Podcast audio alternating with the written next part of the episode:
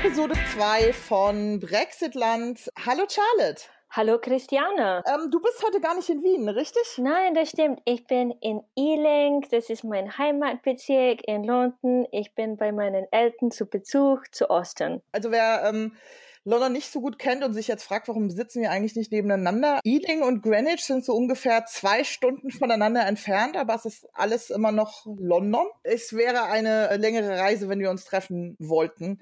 Und deswegen sitzen wir, obwohl Charlotte in London ist und äh, ich auch in London bin, nicht nebeneinander, weil London ist nicht gleich London. Richtig? Ja, genau. Das ist eine Stadt von was jetzt neun Millionen Menschen Vielleicht ja, noch mehr? Ja, neun Millionen, ich glaube zwölf Millionen im, mit dem ganzen Speckgürtel.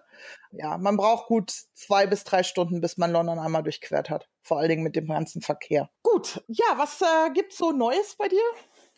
Ich habe äh, eine neue Arbeit angefangen letztes Monat. Ich forsche Algorithmen auf sozialen Medien und ihre Auswirkungen auf die Gesellschaft an der Österreichischen Akademie der Wissenschaft und das mache ich äh, bis Ende November. Und es läuft okay. ganz gut. Ja, und äh, jetzt habe ich ein bisschen Auszeit, genau, am Wochenende bei meinen Eltern. Aber ich wollte fragen, wie geht es dir? Weil du hattest einen Unfall. Ja, genau. Wir wollten nämlich diesen Podcast eigentlich schon letzte Woche aufzeichnen und einen Tag vor der Aufzeichnung hatte ich dann quasi den Unfall. Also ich hatte geparkt und mir ist ein riesiger LKW, so ein so ein Baustellen-LKW ähm, in die Tür und die rechte Seite des Autos reingefahren, während ich gerade dabei war, meinen Rollstuhl auszuladen. Und äh, mir ist Gott sei Dank nichts passiert. Also es war wirklich so eine Frage von 30, 40 Zentimetern, dann hätte er mich auch mitgenommen. Insofern bin ich ganz froh, dass ich diesen Podcast überhaupt aufzeichnen kann. Aber mein Auto ist jetzt halt kaputt und ich stand auch ein bisschen unter Schock. Also ich habe so 24 Stunden gebraucht, bis so mein Adrenalin wieder aus meinem Körper draußen war, was auch meine sehr interessante Erfahrung war. Also so einen Schock hatte ich, glaube ich, in meinem ganzen Leben noch nicht. Und ich dachte, ich bin schon einiges gewohnt. Es war ganz interessant. Ich konnte zum Beispiel keine Sachen fangen. war mir dann am Abend aufgefallen. Ja, ich habe dann diese Woche auch noch sehr unschöne Erfahrungen mit dem Datenschutz gemacht, beziehungsweise dem nicht vorhandenen Datenschutz. Also ich hatte den Unfall im Nachmittag um 14 Uhr und dann habe ich stundenlang auf den Abschlepper und, und, die Polizei gewartet und war dann irgendwann so ähm, um halb acht ungefähr zu Hause und äh, habe dann den Unfall der Versicherung gemeldet. Ehrlich gesagt wäre ich vorher auch gar nicht dazu in der Lage gewesen, weil ich war gar nicht in der Lage, irgendwie strukturiert einen Unfall zu melden und hatte mich dann am Abend so ein bisschen beruhigt und habe gesagt, okay, ich rufe jetzt die Versicherung an und habe den Unfall gemeldet. Das war dann, das Telefonat dauerte 15 Minuten, also war dann so ungefähr um 8 Uhr beendet und um am Samstagmorgen ging es schon los, dass mich Agenturen anriefen und mir sagten, ähm, ja, sie würden gerne meinen Fall übernehmen. Also Agenturen hat so Unfallschäden, Agenturen und ähm, ich habe die halt alle abgewimmelt und ähm, die geben sich teilweise so als offiziell aus. Ähm, total krass. Beim ersten Anruf habe ich überhaupt nicht kapiert, wer das überhaupt ist. Erst dachte ich, es sei mein Versicherer oder vielleicht die, der Abschlepper oder die Werkstatt oder was auch immer. Bis ich dann verstanden habe, nee, nee, die wollen irgendwie diesen Fall, mit diesem Fall Geld machen. Und das wurde dann bis Mittwoch immer schlimmer. Also ich bekam ständig Anrufe und konnte die aber auch nicht einfach nicht annehmen oder blockieren, weil ich wusste ja nie, wer mich anruft, ob es die gegnerische Versicherung ist, ob es die Mietwagenfirma ist. Ähm, dann wurde das auch noch weiter outgesourced, hatte die Mietwagenfirma hat es dann eine andere Mietwagenfirma gegeben, weil die suchen für mich ein Handgasautos, alles nicht so einfach, total kompliziert. Also es riefen mich sowieso tausend Leute an und dazwischen immer irgendwelche Agenturen und Anwaltskanzleien, die den Fall übernehmen wollten. Und am Mittwoch äh, schlug es wirklich dem Fass den Boden aus. Da rief mich ein Typ an, der sich als meine Werkstatt ausgab, was ich auch erst geglaubt habe, ähm, weil das stimmte schon so vom Verlauf her. Der wurde dann aber so aggressiv, dass ich dann merkte, das kann unmöglich meine Werkstatt sein. Warum sollten die so mit mir reden? Und er sagte, sie würden das Auto nur reparieren, wenn ich sagen würde, dass ich verletzt sei. Also, und da wusste ich, das kann unmöglich meine Werkstatt oder meine Versicherung sein und habe dann das Gespräch natürlich beendet. Aber das war dann so der Punkt, wo ich irgendwie dachte, so, und jetzt reicht's. und habe dann meine Versicherung angerufen und habe gesagt, liebe Leute, ich habe bei euch um 8 Uhr am Freitagabend einen Unfall gemeldet. Seit Samstagmorgen steht mein Telefon nicht mehr still. Ihr habt doch irgendein Datenproblem. Und dann sagten die so zu mir, ja, also sie könnten, sie hätten da ein Problem.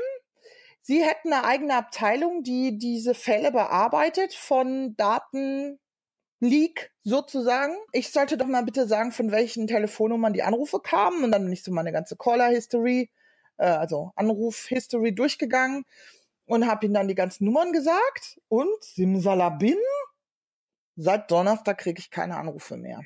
Ich weiß nicht, was sie gemacht haben, ob sie mich auf irgendeine Liste gesetzt haben oder ob sie den Leuten, die mich vorher angerufen haben, gesagt haben, sie sollen es lassen, sonst kriegen sie eine Anzeige. Aber das war schon eine sehr interessante Erfahrung, also was so passiert und was für einen Einfluss das hat, wenn äh, irgendwie nicht verantwortungsbewusst mit Daten umgegangen wird. Und das war jetzt nur, also ich würde es gar nicht ausdenken, wenn ich jetzt auch noch verletzt wäre und mich noch um tausend andere Sachen kümmern musste. Und dann diese wahnsinnig aggressiven und ja, schon, schon, schon fast bedrohenden Anrufe bekommen würde. Ich solle doch jetzt endlich zugeben, dass ich verletzt bin. Ich bin heilfroh, dass ich nicht verletzt bin und ich habe auch kein, keinerlei äh, Interesse daran, aus diesem Unfall finanziell Profit zu schlagen. Aber das war so, da muss ich die ganze Zeit drüber, äh, ja, in gewisser Weise äh, lächeln, wenn ich diese ganze Cambridge Analytica-Debatte und Facebook und ja, also eigentlich wie wichtig Datenschutz ist, wenn es halt wirklich mal drauf ankommt, aber es scheint offensichtlich schon im ganz normalen Alltagsleben nicht mehr so super gut ähm, hinzuhauen. Es gab auch in den, es gab in den vergangenen Jahren immer mal wieder Firmen, die verurteilt wurden oder beziehungsweise wo irgendwelche Verfahren eingeleitet wurden, ähm, inklusive irgendwelche Wohltätigkeitsorganisationen. Das sind wohl die, diejenigen, wo es am problematischsten ist teilweise. Aber das war schon ähm, eine interessante Erfahrung, muss ich sagen, diese Woche. Dann zum Thema äh, Datenschutz und auch Brexit. Vielleicht sollen wir dann ähm, erklären, äh, was Cambridge Analytica ist, äh, falls wer das verpasst hat in den letzten Wochen.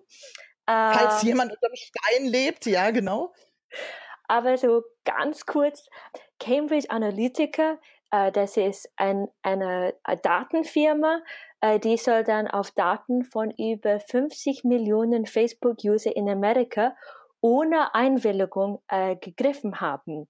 So mittels ähm, Anwendungen äh, auf Facebook und dann eine Auswertung aus den Daten gemacht, also durchgeführt und dann mit psychologischem Profiling und gezielte Werbung auf Facebook äh, die US-Wahl beeinflusst haben, was und vielleicht äh, die Trump-Kampagne verholfen hat. Und glaubst du daran? Glaubst du, dass man so Wahlen beeinflussen kann? Das, das weiß ich nicht.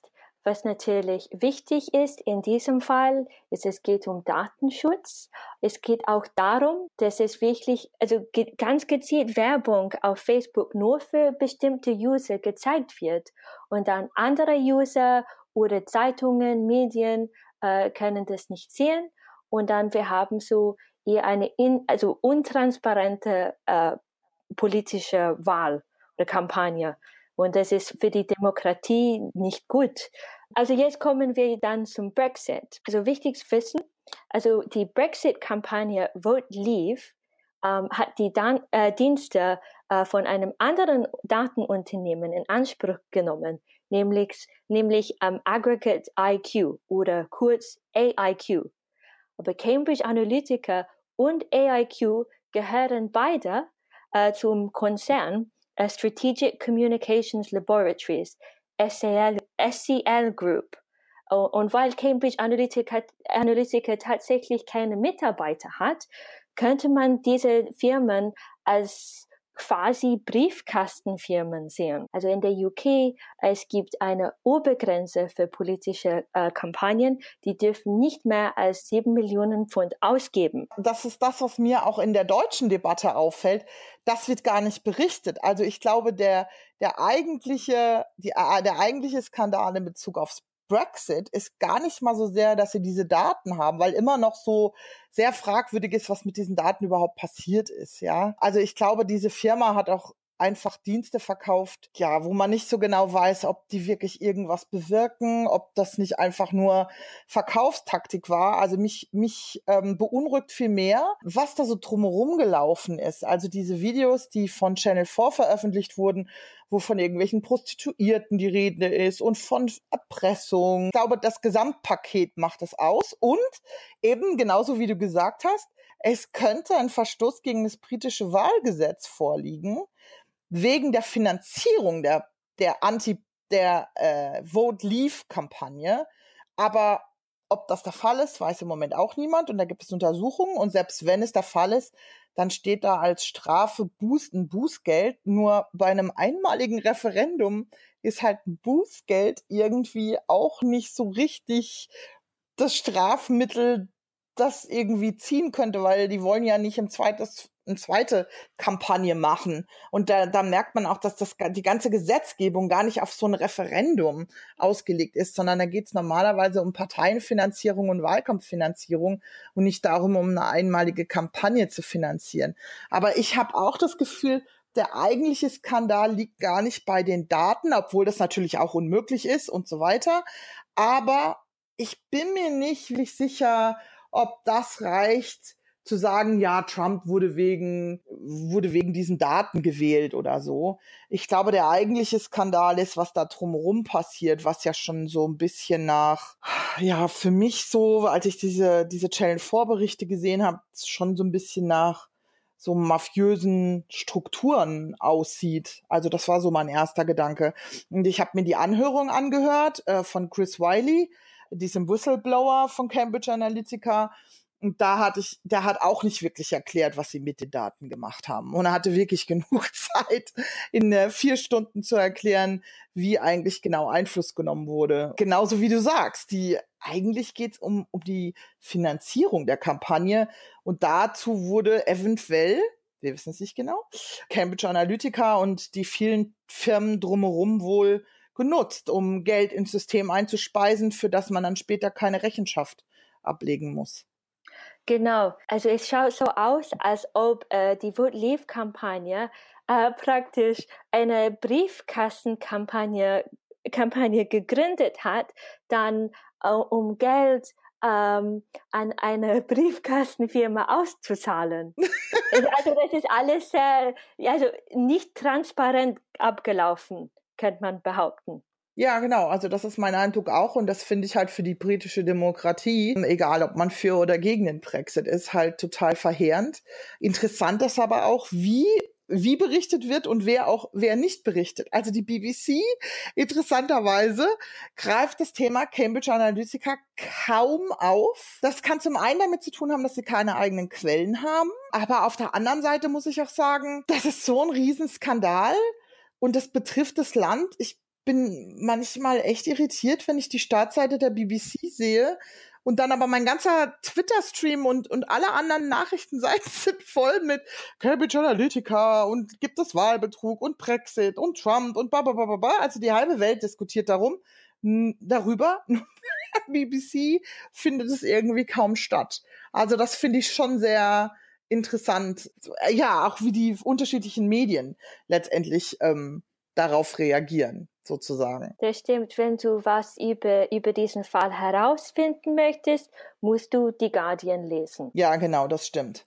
Aber das ist halt auch nur, das ist halt auch nur eine, ähm, eine Quelle. Und ich finde auch sehr interessant, wie die Journalistin, die das, den Fall ja quasi ein Jahr lang sozusagen recherchiert hat, ähm, auch wie die sich so auf Twitter äh, so mit der britischen Politik anlegt und auch wirklich äh, ja fast 24 Stunden rund um die Uhr twittert die. Äh, ich wach morgens auf, da hatte ich schon 30 Tweets abgesetzt und ich gehe abends ins Bett und dann ist sie immer noch am Tweeten. Und auch wie sie so selber quasi, welche Rolle sie selber in dieser ganzen Berichterstattung annimmt. Ich habe von deutschen Journalisten den Vorwurf gehört, fand ich sehr, fand ich interessant, weil den Vorwurf gibt's nämlich in den britischen Medien, habe ich den so noch nicht gelesen dass vor allem Journalisten, die Facebook halt sowieso doof finden, weil Facebook halt eine, ja, wie soll ich sagen, ein Angriff auf den Mainstream-Journalismus sein soll, sozusagen. Ich sehe das ein bisschen anders.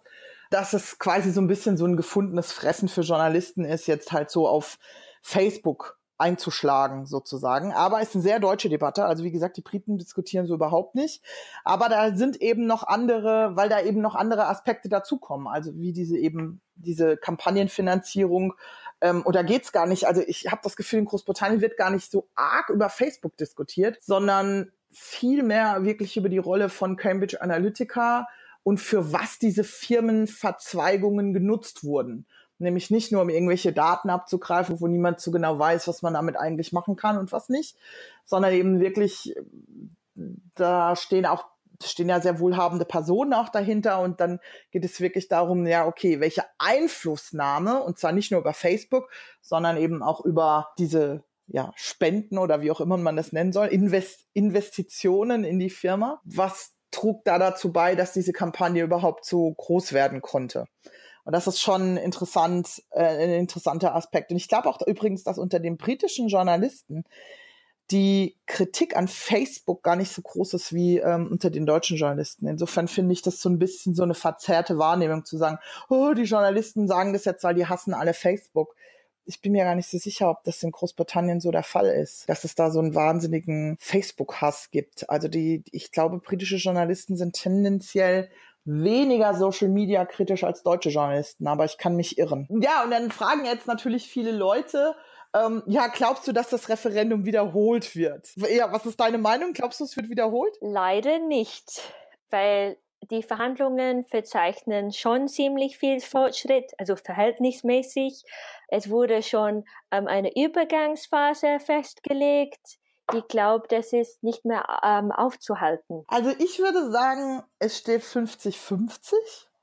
Ähm, ich glaube, ja, weil ich glaube, es hängt jetzt wirklich davon ab, wenn da massiv betrogen wurde. Und bet mit Betrug meine ich jetzt Gelder, ver also veruntreut oder Gelder ins System gespeist wurden, die nach britischem Wahlrecht dort nicht hätten sein dürfen. Dann. Aber, ja, aber das sind äh, Probleme, das sind Geschichten, ja, die der Durchschnittsmensch auf der Straße äh, vielleicht nicht so gut verstehen kann. Es geht so um Finanzierung und Daten und Software und Verflechtungen und äh, für, für, die, für die meisten Menschen, ich glaube, das ist nicht so leicht zu verstehen. Ja, das stimmt. Wobei, deswegen sage ich auch, es steht nur 50-50, weil ich erkenne natürlich auch, das ist so eine, also es gibt weiterhin, finde ich, unter den Briten eine wahnsinnige Lethargie, was den Brexit angeht. Also sie sind alle immer noch so in so einem halben Koma, kommt es mir so vor. Und alle gucken nur, was passiert. Und die Stimmung im Land ist eigentlich gekippt, aber es trägt überhaupt nicht dazu bei, jetzt mal irgendwie aktiv zu werden und zu sagen, ja, wir haben uns geirrt, wir machen, wir stoppen das Ganze jetzt. Aber ich habe so ein bisschen die Hoffnung, dass die Justiz noch in Ordnung ist. Und wenn der Betrug zu groß war, was ich nicht sagen kann, ich weiß ja nicht mal, ob es einen gegeben hat, aber wenn da irgendwie festgestellt wird, da sind Millionen ins System geflossen, die nirgendwo verbucht wurden und gegenüber der Wahlkommission nicht dargelegt wurden, dann könnte ich mir vorstellen, dass ein britisches Gericht das stoppt. Es gibt ja sowieso, es sind ja sowieso mehrere Gerichtsverfahren auch noch anhängig, was diesen ganzen Prozess angeht und was Brexit angeht und ob es überhaupt verfassungsmäßig war, so ein Referendum zu machen und tausend Sachen. Also gibt es ja mehrere Gerichtsverfahren. Es würde mich jedenfalls nicht überraschen, sage ich mal so, wenn irgendwann ein oberstes britisches Gericht sagt, stopp bis hierhin und nicht weiter und irgendein Problem feststellt, was de facto den Austritt stoppt. Das würde mich nicht wundern, aber es ist auch nicht wahnsinnig wahrscheinlich. Also es ist so 50-50, würde ich sagen. Und was dann passiert, kann ich überhaupt nicht abschätzen. Ob dann irgendwie, äh, keine Ahnung, Bürgeraufstände, ob dann irgendwelche Barrikaden brennen. Und ich meine, wir hatten schon mal total äh, schlimme Ausschreitungen 2012, wo ganze, ganze Stadtteile halb abgebrannt sind. Also ich würde sagen, im Moment steht es 50-50, zumal die Stimmung im Land schon ein bisschen kippt, finde ich. Also ich denke, die Mehrheit ist jetzt gegen den Brexit, aber auch nicht, wir reden jetzt, wenn ich jetzt Mehrheit sage, sind das auch nicht 75 Prozent oder so, sondern wir bewegen uns da immer noch so im, im 55, 60 Prozent Bereich. Und das Problem ist, solange die Leute halt nicht wirklich auf die Straße gehen und irgendwie mal sagen, es reicht jetzt und wir wollen das nicht und wir sind übers Ohr gehauen worden oder was auch immer, wir, dann wird sich halt nichts ändern. Und bei den Demonstrationen, so wie ich das irgendwie wahrnehme, sind halt auch in erster Linie Europäer und keine Briten. Aber das ist meine subjektive Wahrnehmung. In meiner ganzen Timeline gehen immer die Europäer auf die Straße, aber weniger meine britischen Freunde. Wolfgang Schäuble aber macht sich Hoffnungen. Ja. Wegen dem Fall äh, Skripal. Genau, also ich, ja, ich, das ist einer der wenigen Momente, wo ich mit Wolfgang Schäuble einer Meinung bin, glaube ich. Ähm, Wirklich? Okay, aber zuerst, vielleicht sollten wir ganz kurz äh, den Fall Skripal zusammenfassen. Ähm, ja, erklär mal den Fall Skripal. Also ganz kurz in einem Satz, Sergei Skripal war äh, ein russischer Ex-Spion. Er und seine Tochter wurden in Salisbury, das ist eine Stadt, eine kleine Stadt in England, äh, mit dem Kampfmittel Novichok vergiftet. Der Verdacht ist, äh, das war ein äh, Giftanschlag aus Russland. Die britische Regierung hat schon russische Diplomaten ausgewiesen. Andere Länder, auch europäische Länder, machen auch mit und weisen russische Diplomaten ebenso aus. Und interessanterweise oder für mich eigentlich gar nicht so wahnsinnig überraschend hat, die ersten, die sich solidarisierten, waren natürlich die sehr viele europäische Länder, auch nicht alle. Österreich nicht, interessanterweise, richtig? Ja, Österreich nicht, weil äh, wie, wie, wie, soll ich das, wie, wie, wie kann ich das am besten beschreiben? Also, es gibt ein paar Leute in, in der Regierung in Österreich, die gern nach Russland fahren und so Freunde in der russischen Regierung haben und auch Aber die sehen sich als äh, also potenzielle äh, Vermittler ja, zwischen Europa und Russland. Okay, aber vermittelt haben sie dann am Ende auch nicht, ne? Noch nicht. Okay. Wolfgang Schäuble äh, meint jetzt, dass dieser Fall dazu führen könnte, dass die Briten erkennen, wer ihre wahren Freunde sind, nämlich die Europäer, und dass sie zusammenstehen und dass es vielleicht dann doch doof ist, dieses Freundschaftsbündnis zu verlassen. Ja, aber ich bin mir nicht sicher, weil ich glaube, die, die May will wirklich Brexit durchziehen und sie macht sich dann Hoffnungen, dass sie dann weiterhin auch nach dem Austritt, also diese, diese Solidarität in Europa genießen kann. Und ich glaube, denen läuft auch langsam die Zeit davon. Die müssen in sechs Monaten dieses Austrittsabkommen fertig haben. Ich meine, wir sind nicht, noch nicht mal bei irgendwelchen, nicht mal die Wirtschaftsverhandlungen sind ordentlich angelaufen. Da müssen ja 300 Millionen Abkommen zum Luftfahrt und zum Fischen und zum, äh, keine Ahnung was abgeschlossen werden. Die haben noch genau sechs Monate und in zwölf Monaten wird ausgetreten oder eben auch nicht. Deswegen brauchen die auch diese, diese Übergangsphase, die da jetzt beschlossen wurde. Tja, das sieht alles gerade sehr mit heißer Nadel gestrickt. Und man kann nur hoffen, dass irgendwie möglichst wenig Menschen dadurch Nachteile bekommen, sozusagen. Ja, weil sonst ähm, sind meine ganze spanische Pensionspläne im Arsch. Ja, nicht nur deine. Ich glaube, das gibt ganz, ganz vielen Plänen. Das, das, das, sind nicht meine Pläne. Ja, das, das okay. kann ich bestätigen. Das sind nicht meine Pläne. Ja, also unter Umständen ja. Ähm, außer du nimmst die österreichische Staatsangehörigkeit an, dann, ähm, dann kannst du wieder nach Spanien. ja, und dann gibt es ja noch einen ähm, sehr interessanten Aspekt. Als ich äh, in Brüssel war, war das auch schon so ein bisschen so Thema. Und zwar, dass sich die englische Sprache mit dem Brexit verändern wird. Und zwar vor allen Dingen das Englisch, das auf dem Kontinent gesprochen wird. Und das finde ich total interessant. Also es gibt schon einen Namen dafür, das heißt Euro-English. Und ähm, die Theorie ist quasi, dass auf dem Kontinent und vor allen Dingen so in EU-Behörden ein anderes Englisch gesprochen wird als in Großbritannien. Und das fand ich schon, da gibt's unter da gibt's auch Forschung zu unterdessen und das finde ich schon ganz, schon ganz witzig eigentlich. Und ähm, wir können mal ein paar Beispiele, willst du mal ein paar Beispiele nennen? Ja, genau, weil da steht, also es gibt jetzt ein Kompendium, also zusammengefasst äh, vom EU-Bürokraten Jeremy Stephen Gardner, der sich über, über dieses neue Euro-Englisch ziemlich aufregt und er hat ein Kompendium geschrieben. Ich, das schaut so wie ein offizielles äh, europäisches Dokument aus. Da hast du dann alle Begriffe, also alle falsch verwendete oder unechte Begriffe und Wörter aufgelistet und ich habe meine drei Lieblingswörter ausgewählt. Okay, sag mal deine drei Lieblingswörter. Okay, so bei Nummer eins, Comitology. Als ich das erste, zum ersten Mal gelesen habe, dachte ich mir, Herr, was ist es? Ist es vielleicht die Wissenschaft und Forschung von Sternen und Planeten, sowie Planetologie oder so? Ja. Comitology ist ein Wort, was auf Englisch nicht gibt. Nur in Brüssel, das soll äh, Ausschussverfahren heißen. Aber im normalen Englisch ist Ausschussverfahren Committee Procedure. Also woher Comentology kommt, ist mir nicht ganz klar. Vom Wort Komitee und Ology? Oh. ja, warum nicht? Und, und dann zweites Wort? Contradictory Procedure. In Brüssel wird damit gemeint, also wenn man äh, mit jemandem ähm, ein Contradictory Procedure hält, man redet mit ihm. So man, man führt mit ihm eine Diskussion. Also Contradictory Procedure auf normales Englisch übersetzt heißt widersprüchliches Verfahren. Okay. Also, also was heißt, überhaupt keinen Sinn hat. Natürlich. Okay. Also es wird quasi, statt miteinander zu sprechen, ähm, heißt es eigentlich. Ähm, ein ja, widersprüchliches Verfahren mit jemandem zu halten. Um, und dein drittes Wort? Planification. Das ist auch ein Wort, was in der englischen Sprache nicht existiert, weil Substantiv von Plan ist Planning, ja.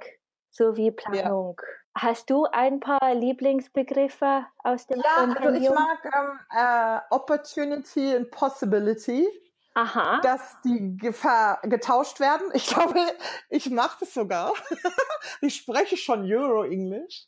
Ähm, also das ist eigentlich, das ist ähm, ein ganz häufiger Fehler äh, besonders äh, bei, äh, so bei Deutschen. Okay. Kannst du das ein bisschen erklären? Warum ich den also, Fehler mache? Nein, also ich meine so der Unterschied zwischen so Opportunity und Possibility. Weil auf Deutsch heißen wir, also das ist beides äh, Möglichkeit, oder? Ja, ja, äh, das eine ist die Möglichkeit, dass etwas passiert und das andere ist die Möglichkeit in, im Sinne von Chance, oder?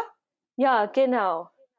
Also ja. Chance ist dann Opportunity und das andere ist. Ich glaube, das ist hat damit zu tun, dass wir für beides das Wort Möglichkeit benutzen können. Also ich kann sagen, ähm, es gibt die Möglichkeit, dass ich ein Praktikum mache.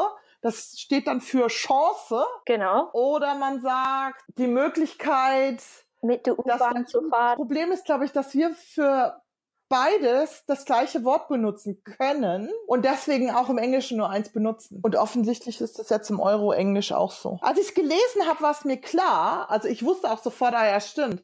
Es ist ja ein Unterschied zwischen Opportunity und Possibility. Ich weiß auch, wie man es richtig anwendet, eigentlich, aber ich glaube, wenn ich dann so im Redefluss bin, bin ich mir nicht hundertprozentig sicher, ob ich es richtig benutzen würde. Die Frage ist, jetzt, dass Großbritannien die EU austritt, ist es wirklich so wichtig, dass, dass äh, englische Be Begriffe in Brüssel fa falsch verwendet werden, weil eh keine Engländer da arbeiten werden? Also ich glaube, die haben schon großen Einfluss gehabt auf die englische Sprache auf dem Kontinent. Ja, alleine das dadurch, dass sie da waren. Normalerweise wird ja auch englische Schreibweise benutzt. In der EU zum Beispiel gibt ja sogar die Befürchtung, sozusagen, dass es jetzt amerikanisiert werden könnte. Also dass um man dann. Gottes Willen. Ja, also dass man dann zum Beispiel Optimization mit Z schreibt, anstatt mit S. Das ist ja der Unterschied so zwischen amerikanischem und britischem Englisch. Color, nicht mehr mit OU, sondern nur noch mit O. Wir haben schon viel zu lange geredet. Deswegen, glaube ich, beenden wir das für heute. Es hat mir sehr viel Spaß gemacht. Mir auch. Geht auf unsere Webseite brexitland.de. Da könnt ihr ähm, die erste Episode hören und auch unseren äh, Piloten. Ihr könnt uns dort einen Kaffee ausgeben, darüber würden wir uns sehr freuen. Und erzählt allen Leuten von unserem Podcast und äh, wir würden uns super, duper über Bewertungen bei iTunes freuen. Helft uns, den Podcast bekannter zu machen. Aber wir sind schon ähm, total froh. Wir haben hunderte von Hörern schon mit der ersten Episode erreicht und wir freuen uns total, dass ihr unser Podcast mögt. Dann bis zum nächsten Mal. Tschüss auf London. Danke, bis zum nächsten Mal. Tschüss.